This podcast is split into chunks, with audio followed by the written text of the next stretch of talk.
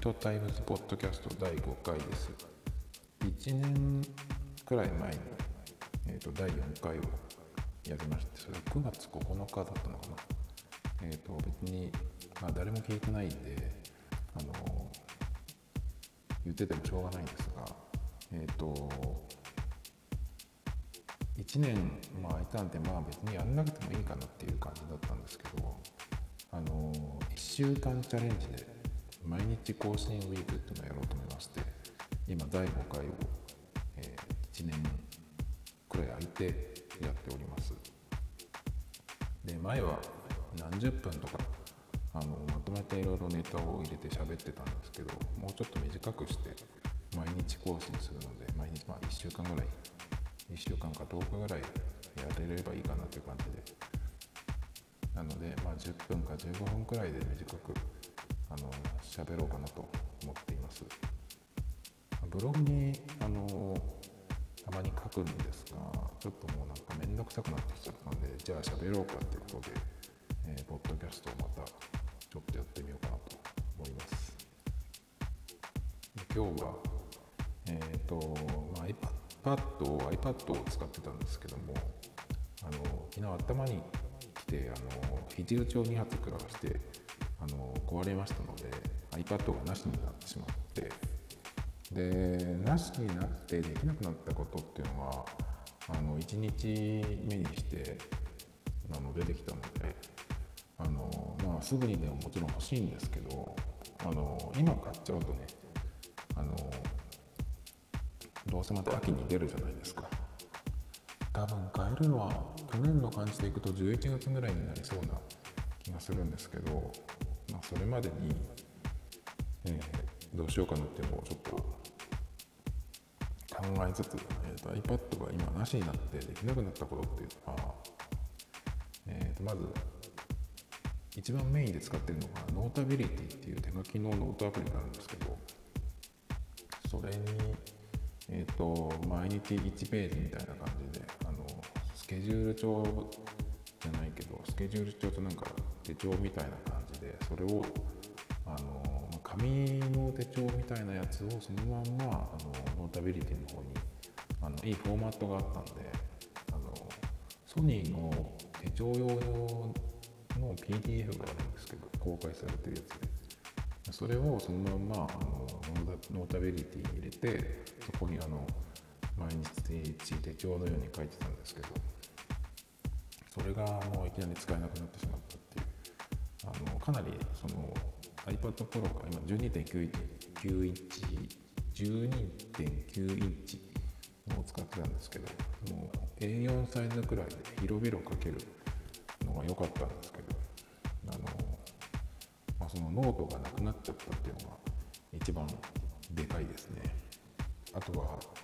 えー、D マガジンですねあのドコモの雑誌のサービスなんですけどもまあそれがまあ見れなくなってしまったっていうのはどあ続けようかどうしようかちょっと悩んでたとこなんでまあいいやって感じで、まあ、これは即日解約しました。あとツイッターですね。ツイッターは結構あの iPhone よりも iPad で見てる方があの楽ですごい。そんなに最近はもう Twitter 見てないんですけど。でもやっぱり見るときはあのでかい画面でさーっと見るのがすごい楽だったんでそれがちょっと見づらくなりました。あとはやっぱり iPad をあのビューワーとしてすごい一番使いやすいので、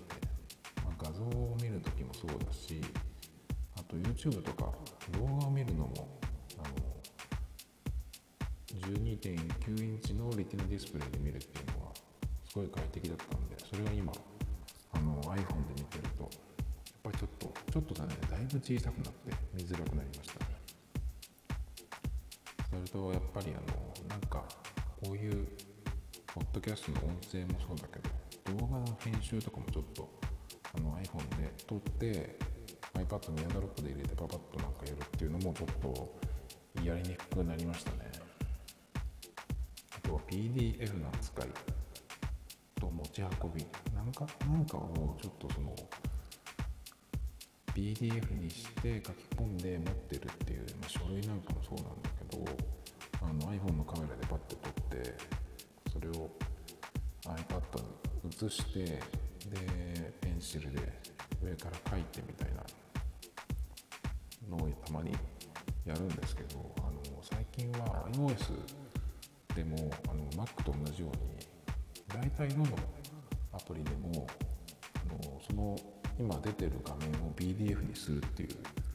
ことがあのプリントメニューからできるようになってるのでそれがすごいあのまあしょっちゅうではないけどすごい結構使うのでそれがねやっぱりその iPad じゃないと手書きができないのであの iPhone でも書けなくはないけど指でやらなきゃいけないのでになりましたね。ということでまあ自分で壊したからしょうがないんですけどやっぱり iPad がないときついなっていうとこでじゃあ次どうしようかなっていうことでやっぱりね iPad をあのメインで使ってるんですけどたまに Mac に持ち替えた時に何ていうのかなすっごいあのムーズにいろんなことができるんですよ。すごいなんかあの今までストレスがあったんだなっていうあの制限があったんだなっていうのがすごく一瞬でわかるんですよ。っていうのはやっぱりその画面に直接タッチできるっていうのもすごいいいような感じがするんだけどやっぱり人によるのかな。僕の場合はあのこのトラックパッドとキーボードとそのキーボードショートカットが使えるっていうので画面に直接タッチするよりもなんかすごい水を得た魚のようにあのスラスラといろんなことができるのでなんかねその感じがまだどうしても iPad は Mac に負けるなっていうのであの Mac にするか iPad にするかっていうところがまだちょっと迷うところなんですでもあの iOS13 これから出るやつですね。これがどうやらあの今までよりも Mac なしでもあの良くなりそうな感じにあのなってるようであの USB-C から直接あのファイルストレージにアクセスできるようになるっていうその待望の機能が今度出るんで。それでまああの今まではマイクロ SD とか外付けのディスクに入ってるものを iOS に iPad に入れたいっていう場合はどうしても Mac を一回経由しなきゃいけなかったんだけど経由っていうか Mac から移すってことをしなきゃいけなかったんだけどそのために Mac を持ってなくても良くなるっていう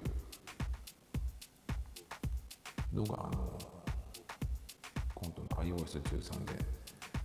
できるので結構ねこれがどのくらいの感じなのかファイルの扱いとか実際見てみないとちょっと分かんないですけど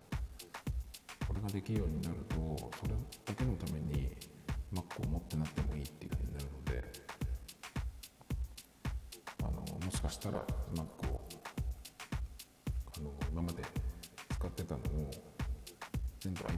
けで良くなるっていう可能性が出てきたのでやっぱりちょっと iPad がファーストチョイスかなっていうところがありますね。あとね iPad だけであの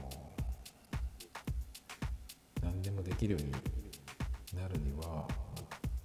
個人的にはねそのファイルの扱いだけじゃなくてあのミュージックアプリに音声ファイルを入れられないっていう。それが結構ネックだったんですね。今はもう Apple Music を使ってるのであの普通に出てる音楽はそこにあのダウンロードとかすればいいんだけどやっぱりどうしてもね自分が持ってる CD からしか入れられない曲とかあと CD では出てないんだけど例えば何かの動画にくっついてた曲が気に入ってそれをあの音声だけ引っこ抜いて iTunes に入れてとかっていうのも少ないけどあるのでなんかねそういうのがあのミュージックアプリに入れられないっていうのはね結構まあ諦めてもいいんだけどね。Mac があればできちゃうんでその iTunes からあの細かく編集したりとかできるのでそれがねそこまでできるようになるともういよいよ Mac は本当に作業場っていう感じで iPad だけで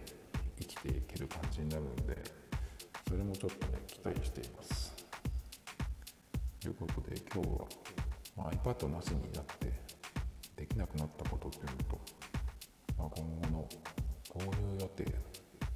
ていうお話でした。ではまた次回。